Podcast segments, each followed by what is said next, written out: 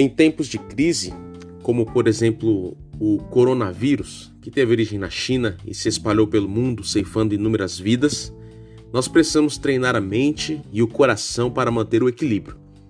Por isso, hoje, eu compartilho com você quatro verdades espirituais para fortalecer a sua fé durante o caos.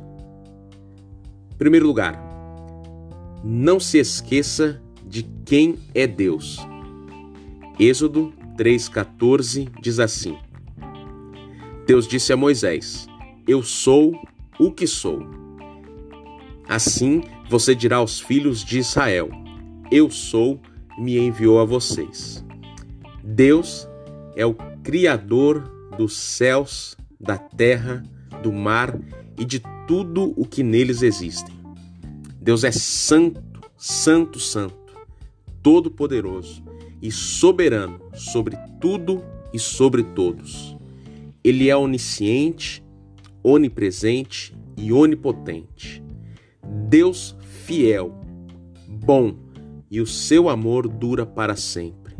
Deus é o nosso supremo pastor, aquele que ama, alimenta, cuida e protege.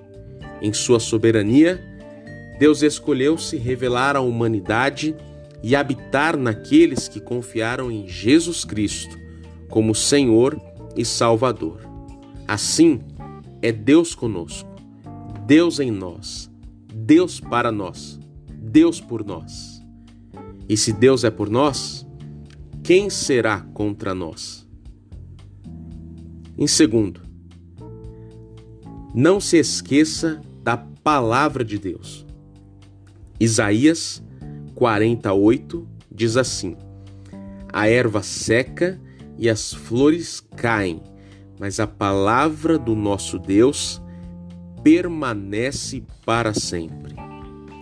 Deus se revela através da Bíblia, palavra de Deus em linguagem humana e útil para ensinar, corrigir, repreender e instruir na justiça, para que as pessoas o conheçam e desenvolvam um relacionamento íntimo com Ele, e assim estejam preparadas para toda boa obra. Essa palavra é viva e eficaz.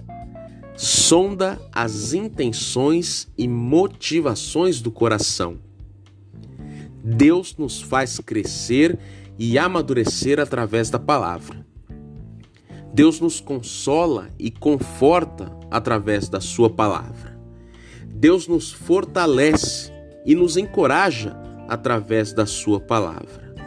Os céus e a terra passarão, mas aqueles que fazem a vontade do Senhor permanecerão para sempre. E essa palavra, colocada em prática, tem poder para transformar vidas. Terceiro, não se esqueça da presença de Deus. 1 Crônicas, capítulo 16, versículo 11 diz assim: Busquem o Senhor e o seu poder. Busquem continuamente a sua presença. Deus é onipresente.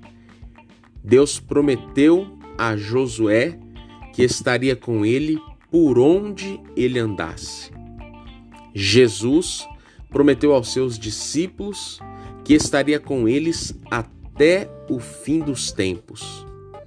O Espírito Santo é o nosso ajudador, é o conselheiro que ilumina nossa mente para compreender as verdades espirituais e nos faz lembrar dos ensinos de Jesus Cristo. É essa presença de Deus em nós que faz toda a diferença, pois preenche o coração com alegria, paz e esperança. Nós não estamos sozinhos ou abandonados à própria sorte. Podemos confiar num futuro melhor. Em quarto e último lugar, não se esqueça das promessas de Deus. João capítulo 14, versículo 3, diz assim: E quando eu for e preparar um lugar, voltarei e os receberei para mim mesmo, para que onde eu estou, vocês estejam também. A Bíblia registra inúmeras promessas de Deus para o seu povo.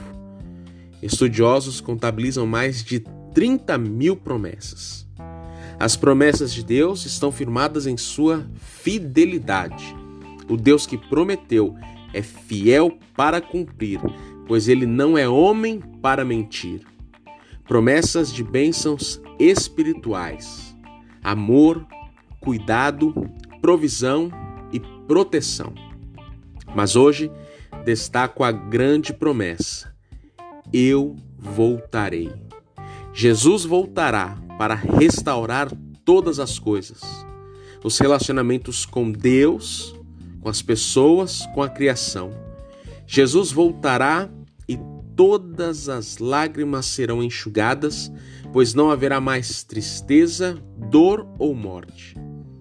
Jesus voltará para estabelecer novo céu e nova terra. A nossa cidadania é celestial, pois a terra não é o nosso lugar. Deve haver um anseio em nosso coração pela volta de Jesus. A Bíblia registra um apelo final: Maranata, ora vem, Senhor Jesus. Que Deus abençoe a sua vida. O amor de Jesus nos uniu.